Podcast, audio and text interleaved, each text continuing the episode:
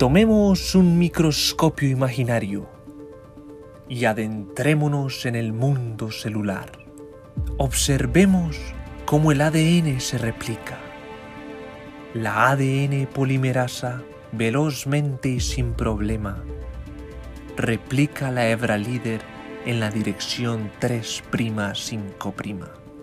En 1967, Reiji Okazaki y Tsuneko Okazaki descubrieron que la replicación en la otra hebra era discontinua y por bloques.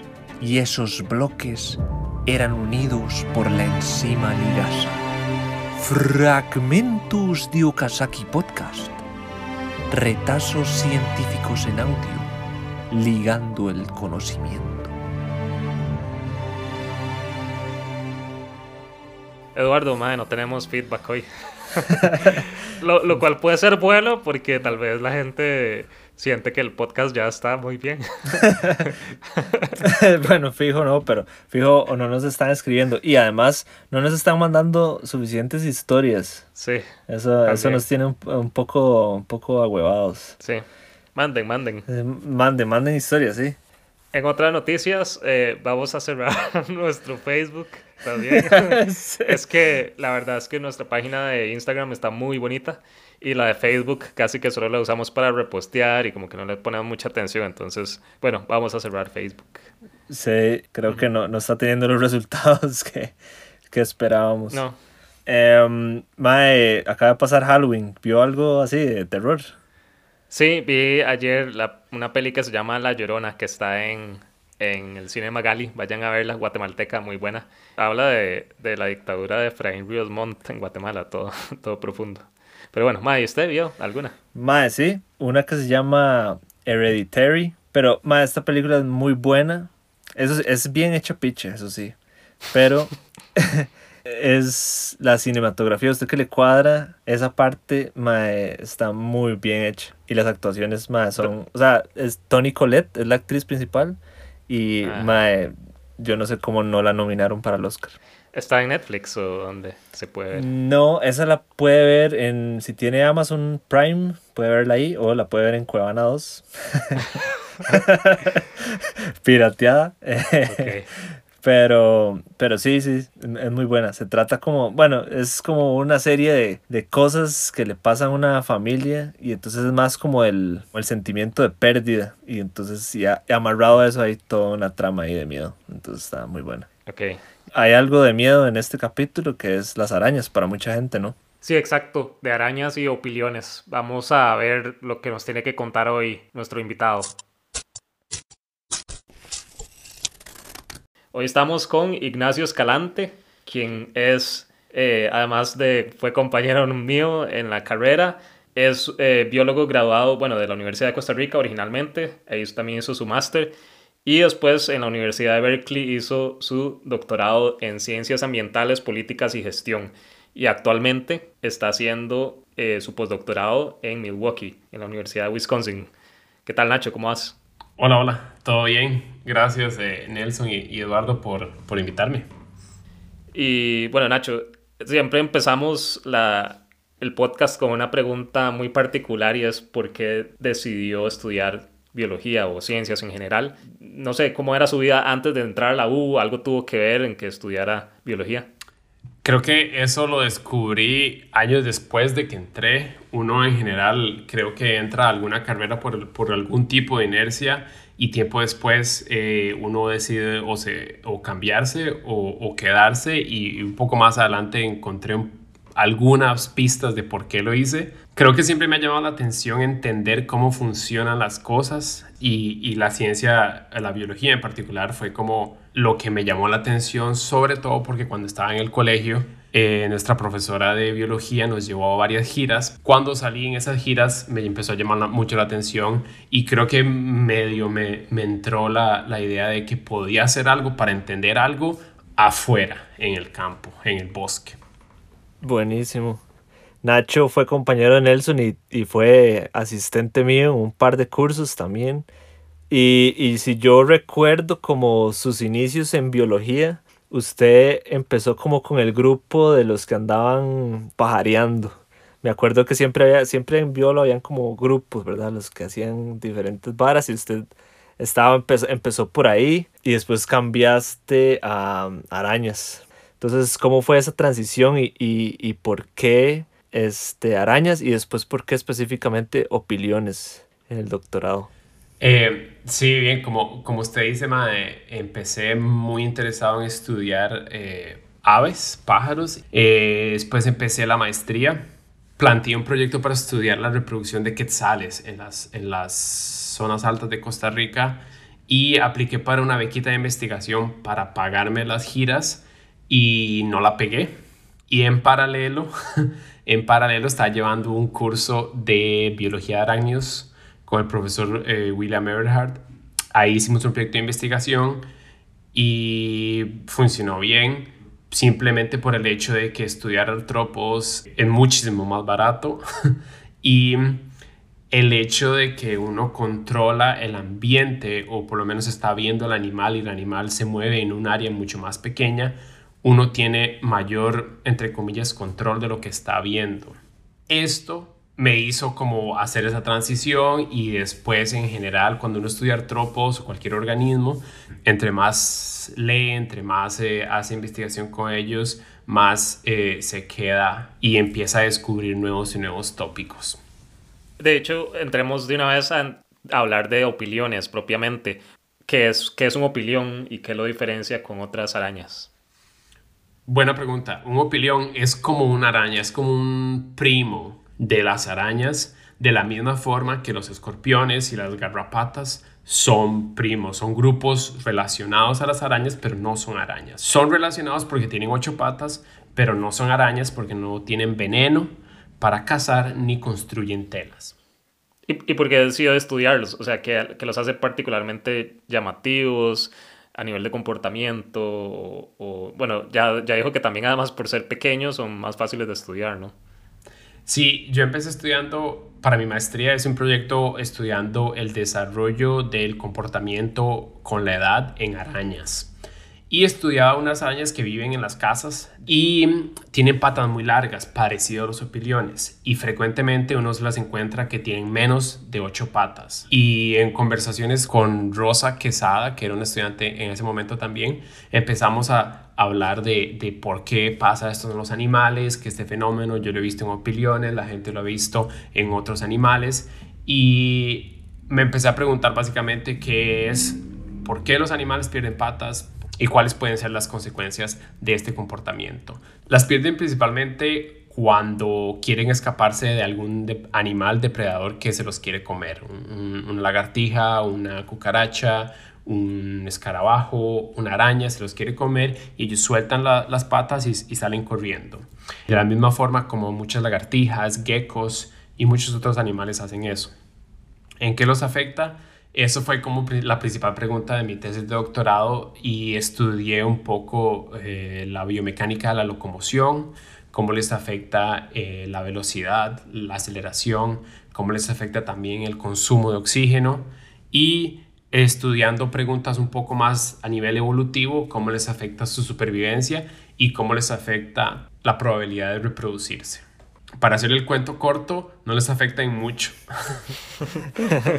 de, de, hecho, se recuperan relativamente rápido. Ahí, ahí, leí parte de la tesis, decía que se recuperaban un par de días de su capacidad motriz más o menos normal pierden patas, su velocidad baja drásticamente y en 24 horas recuperan la velocidad inicial. Lo que a mí me parece muy interesante es cómo lo recuperan y empiezan a usar otros tipos de comportamiento, empiezan a tener una postura diferente, usan las patas diferente. Es como he oído que ciertas personas hacen la analogía con animales pierden patas y empiezan a cojear y a caminar diferente y metodológicamente cómo hace uno para observar si un opilión camina cojeando o no, porque a puro ojo no se hace, ¿no?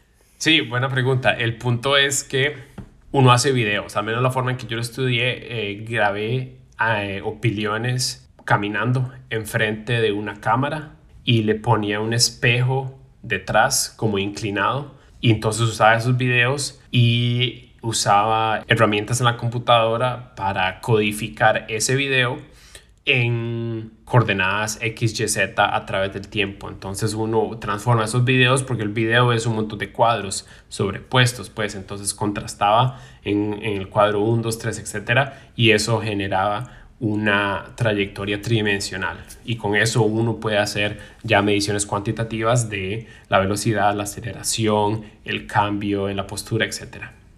Em, bueno, hay, que hacer la diferencia entre que hay ciencia que se hace, digamos, ciencia básica que se hace para investigar temas em, interesantes y ciencia aplicada que es para aplicar el conocimiento adquirido. Esta supongo que cabe dentro de la primera categoría, ¿no? Es como más ciencia para investigar, pero ¿tiene potencialmente alguna aplicación eventualmente? Eh, buena pregunta, sí. Esto es eh, ciencia básica que en teoría responde preguntas de biología evolutiva, de comportamiento, de ecología y demás. No diseñamos estos experimentos explícitamente para responder o informar ninguna aplicación médica, de conservación y inclusive farmacéutica necesariamente, pero la forma en que uno escribe y cuenta estas historias tiene el potencial de tener implicaciones para esos, esos tres campos que mencioné antes. Entonces, por ejemplo, estudiar por qué los animales pierden patas y cómo caminan después de que pierden patas hay ingenieros que están utilizando esta información para desarrollar robots utilizados en, rescate, como para después de terremotos e inundaciones y, eventos de esa naturaleza. Y eh, gente utiliza información de la biomecánica de los animales para diseñar prótesis. Nada más para cerrar esta sección, ¿cómo mantiene uno los opiliones en el laboratorio? O sea, ¿cómo sabe uno qué darles de comer? Porque la preguntaba porque vimos que decía que, que, les daban manzana, pepino y hasta comida de gatos húmeda. Entonces, como que nos llamó la atención cómo saben algo tan específico. Porque somos científicos. Eh, no mentira, porque este dato me lo pasó alguien que ha criado, no criado, perdón, que ha mantenido opiniones en el laboratorio por, por más de 20 años. Y la ventaja, una de las ventajas de estudiar estos animales es que son omnívoros. Significa que en el campo comen, capturan presas vivas, pero también comen frutos que se están descomponiendo, comen eh, hongos y yo los, he, yo los he visto tomando néctar de, de flores. Y entonces en, en el laboratorio los ponemos en una cajita, en como en un Tupperware o en una de esas cajitas de repostería. El punto es que tengan proteína y carbohidratos y otro tipo de nutrientes. Entonces, eh, comida de gato triturada y humedecida funciona bien. Y honestamente yo les doy lo que tengan en la casa. Pepino, banano. Les gusta mucho también el chile dulce es un excelente momento para hacer una pausa y bueno, vamos a probar nuestros oídos con esta sección. Vamos para un quiz.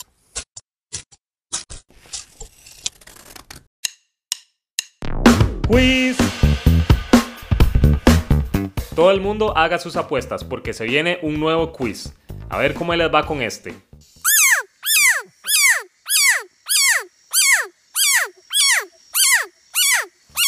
Y este sonido tan particular viene de A, un felino, B, un ave o C, una rana.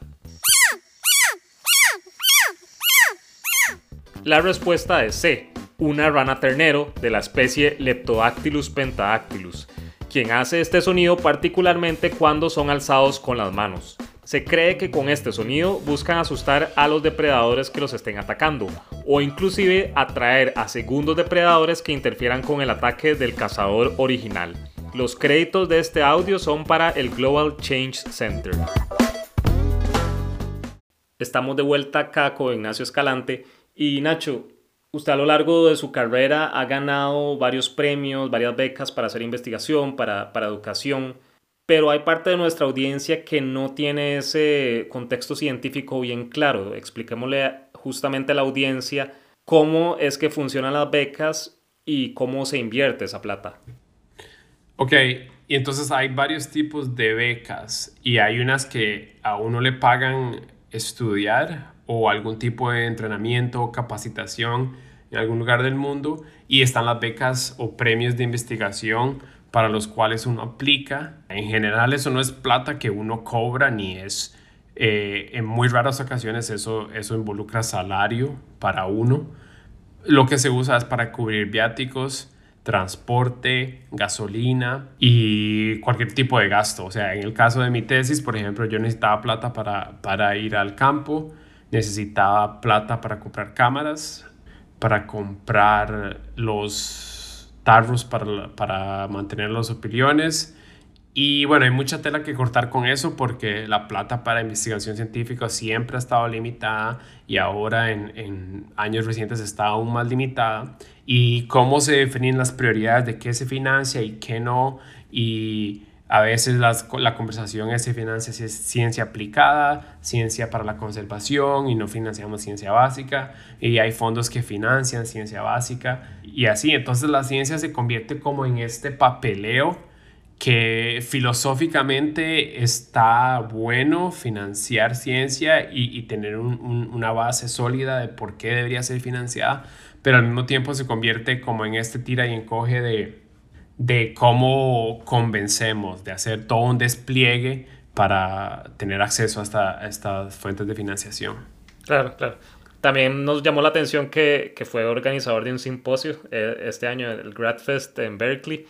Que, que, ¿cómo, fue la, ¿Cómo fue la experiencia de organizar un simposio y, y que implicó, y, y, más aún que, bueno, este año ya con, con lo del coronavirus probablemente fue virtual, me imagino? Sí, para los que nos están oyendo en el futuro, 2020 fue un año muy inusual. o, fue, o fue el inicio de todo, quién sabe.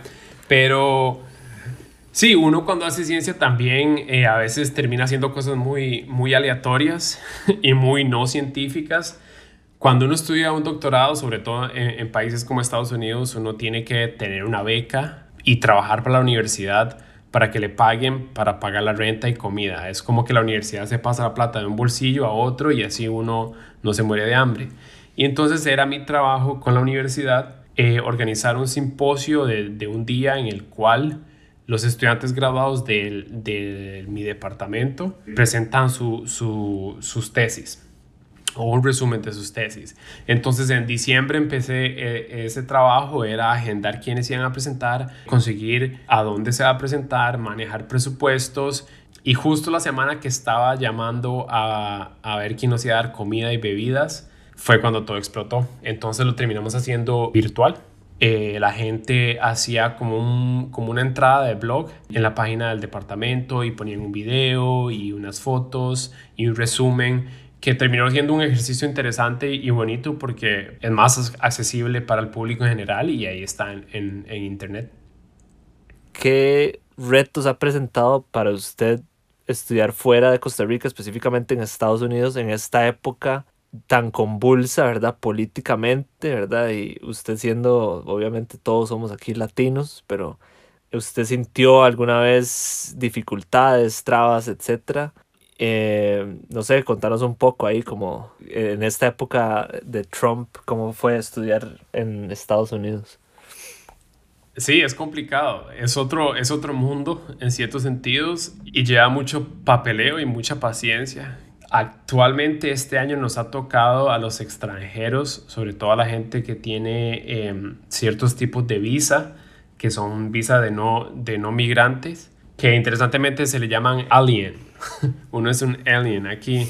Uno es un alien que... Como, la, eh, como la canción de Sting. Exacto. Uno es un alien que tiene el privilegio de pagar impuestos. Este año nos ha tocado lidiar con un montón de reformas a las políticas migratorias que ha sido un tira y encoge entre la administración, el poder ejecutivo y la Corte Suprema y entonces el Poder Ejecutivo aplicó nuevas restricciones. Esto fue entre marzo y, y, mayo. Cada lunes salían como una nueva tanda de restricciones y yo tenía que sacar mis papeles para ver si estaba exento o no. Y entonces como lidiar como todo ese clima político ha sido bastante complicado. Y en general, sí, es otro mundo, toca acomodarse a cómo funcionan las cosas aquí. Y 5 dólares por un melón o una sandía que, que está pasadísima. Eh, pero bueno, todo cambia en el extranjero y para todos los que han experimentado o experimentarán esto en algún futuro, Eh, tiene sus, sus, beneficios y sus desventajas y es un tira y encoge. Pero sí, aprender el idioma. Uno cree que sabe inglés hasta que, hasta que está en una clase en este país y empiezan a tirar acrónimos eh, por, todo, por todo lado y un montón de frases que uno no entiende, pero es virtud de, de estar en un nuevo país. Bueno, perfecto, Nacho. Vamos a hacer una segunda pausa y vamos a ver con qué ocurrencia salió Eric esta semana en la pregunta de Eric. Eduardo, hoy sí tengo una bien difícil. A ver, ¿cuál es? ¿Qué es un agujero negro? ¿De dónde sacas esas cosas? ¿De la tele? Bueno, sí, yo sé la respuesta. Un agujero negro es lo que está en medio de la... Eric. Bueno, bueno, no sé qué son, explícame. Ok, primero para poder explicar qué es un agujero negro, tengo que explicar qué es la gravedad. La gravedad es una fuerza que jala, por así decirlo, todo hacia el suelo. Si esta fuerza no existiera, todo flotaría, la tierra, el agua, hasta nosotros. Ajá, uno suelta algo y se cae. Todo lo que sube tiene que bajar. Exacto. Imagina una región en el espacio donde esa fuerza de gravedad es tan poderosa que jala tan, tan, tan, pero tan fuerte que ni la luz puede escapar. Y eso que la luz es la entidad más veloz en nuestro universo. Ahora imagina un círculo dibujado en una hoja. Todo lo que cruce el límite hacia adentro de ese círculo no puede huir. Eso es un agujero negro. No hay fuerza en el universo que logre escapar. Pero bueno, una nave espacial no lo jalaría. Uno ve el agujero negro y se aleja, obvio. En realidad, los agujeros negros son invisibles. La única manera de estudiarlos o saber a dónde están es por las partículas de polvo y gas estelar que van entrando forman una especie de disco alrededor. Ahora bien, los agujeros negros no andan chupando o jalando todo por el universo como una aspiradora gigante. En realidad solo atrapan lo que está muy cercano a ellos. ¿Y qué hay dentro de un agujero negro? Tiene que haber una salida. Realmente no se sabe, es casi imposible saber qué hay. Por ejemplo, si se enviara una cámara para observar qué hay adentro, la cámara no aguantaría esa fuerza de gravedad y dejaría de existir. Es realmente un misterio. Existen muchas teorías, pero nada que lo confirme. Pero se sabe cómo se forman. Hay varios tipos de agujeros negros. Unos se forman cuando una estrella gigante colapsa sobre sí misma. Imagina una estrella 20 veces más grande que el Sol. Esa estrella va perdiendo energía e implosiona. Es lo mismo que una explosión, pero al revés. Ajá, exacto. También hay agujeros negros masivos y son como los que están en el centro de las galaxias, que tienen billones de años de existir. Ves, Eduardo, te dije que está difícil, pero mi chiste estuvo bueno, ¿verdad? sí, estuvo buenísimo pero ya deja de ver tanta tele. Bienvenidos y bienvenidas de, de, nuevo a la entrevista con Nacho. Y Nacho, bueno, esta es como una sección de preguntas rápidas que queremos que responda un poco menos racionales y más eh, como de, de emoción. Y la primera pregunta es, si no hubiera estudiado biología, ¿qué le hubiera gustado dedicarse?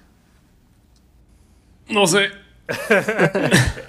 o sea, a veces, a veces pienso que pude haber sido ingeniero o que me hubiera gustado ser doctor o no tuve esa etapa cuando, cuando crecí de que quería ser doctor. Eh, pero sí, no tengo idea. Ok, se vale. Ok. ¿Qué recomendación le darías a alguien que está empezando la carrera? Piénselo bien. Fíjese qué oportunidad laboral va a tener y qué va a conllevarlo, qué va a conllevar eh, acceder a, a, ciertas profesiones. Ok. Nacho le gusta mucho, desde que lo conozco, conoce muchos géneros musicales. Actualmente, ¿qué está escuchando? ¿Qué recomendación musical daría? Estaba escuchando el nuevo disco de Tame Impala, pero siempre escucho reggae y me gustaría, ah, yo creo que eso es lo que me gustaría hacer en, en mi próxima vida, como estudiar la biogeografía y la expansión del reggae a través de los archipiélagos, como un que, geógrafo o, estudios culturales o algo así. Ok, súper interesante en realidad. Bien. En el mundo científico, eh, ¿a quién, quién es así como la persona que usted más admira? Mi tutor de maestría, William Earhart. ¿Por qué? Porque se dedica a entender el mundo natural dentro de lo mejor de sus capacidades y dedica tiempo, muchísimo tiempo a formar gente joven y formar nuevos profesionales. Y, incluido, yo me incluyo ahí, creo que Gancho usted se puede incluir ahí también. Y mi, también.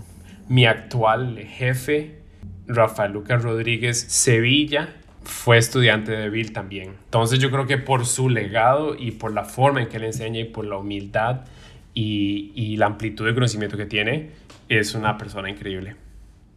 Nacho, ¿a dónde se ve dentro de cinco años o qué le gustaría estar haciendo? Un poquito de ciencia, un poquito de educación y um, un poquito de colaborar con el desarrollo profesional de estudiantes e investigadores.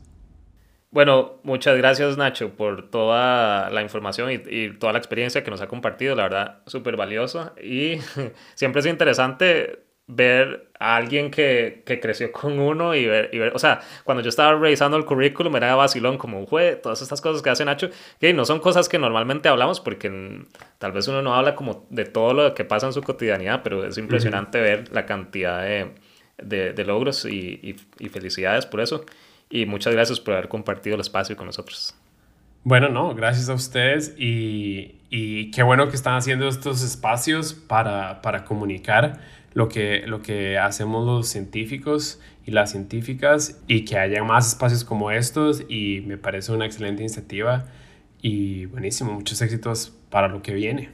Bueno, Nacho, muchísimas gracias y, y, éxitos también en lo que viene para usted y en su nueva etapa en Wisconsin. Espero que no haga demasiado frío, ¿verdad? Porque ahí está, está duro ahí ese invierno.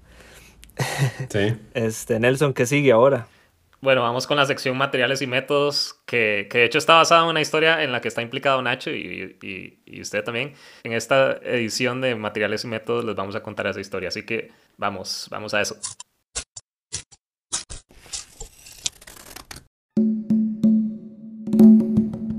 Mae, la verdad es que voy caminando ahí por el sendero en el bosque y no me va saliendo este bicho.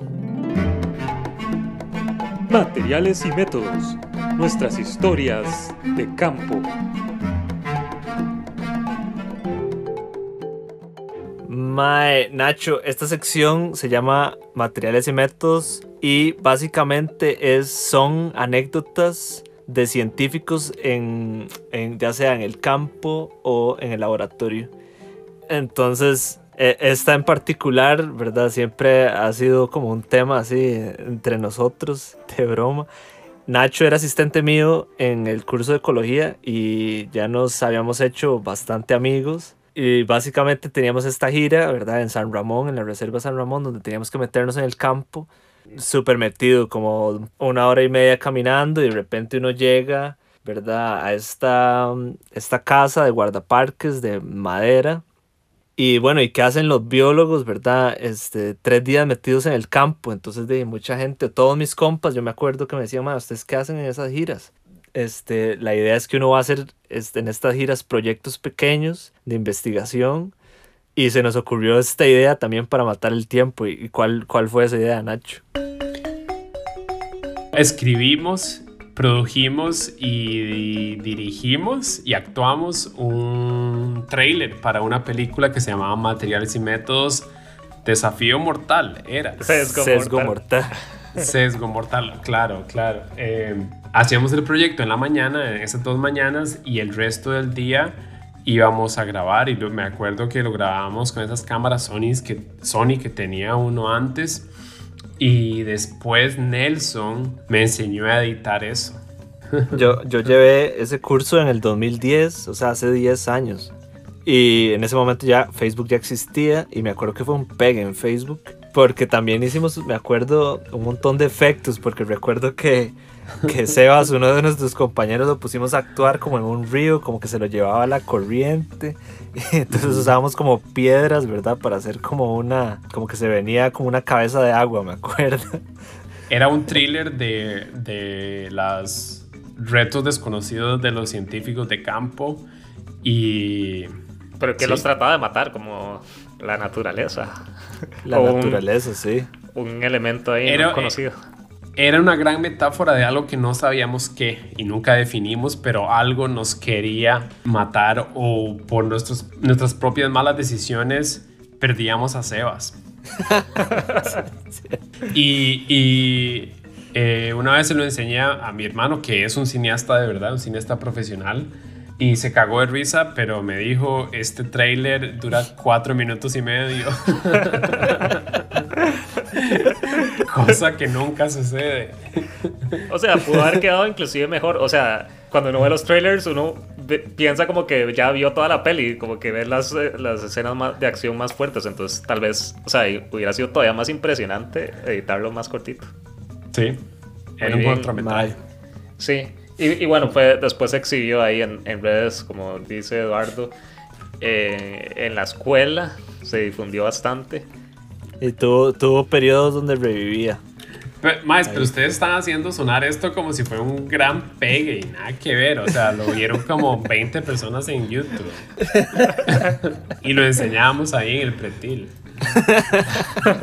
Pero fue súper divertido. Los biólogos en realidad son más creativos de lo que la gente piensa. Uno cree que ciencia es como muy cuadrado y en realidad no, hay, hay mucha creatividad ahí involucrada. Yo creo que los biólogos de campo, como que hay un entendimiento medio implícito de que nos esforzamos para intentar comunicar lo que hacemos, al menos dentro de los círculos. Entonces, eh, esto lo, lo he oído muy preliminarmente en ciertas otras profesiones de la ciencia, que nuestras charlas en los congresos tienden a ser más amenas de lo que son para otras ramas como biotecnología o microbiología o biología celular, pero puedo estar súper sesgado para eso, pero es interesante ver que hay mucha gente con esta formación que está haciendo cosas de alguna forma que intentan comunicar ciencia para audiencias más amplias. Sí.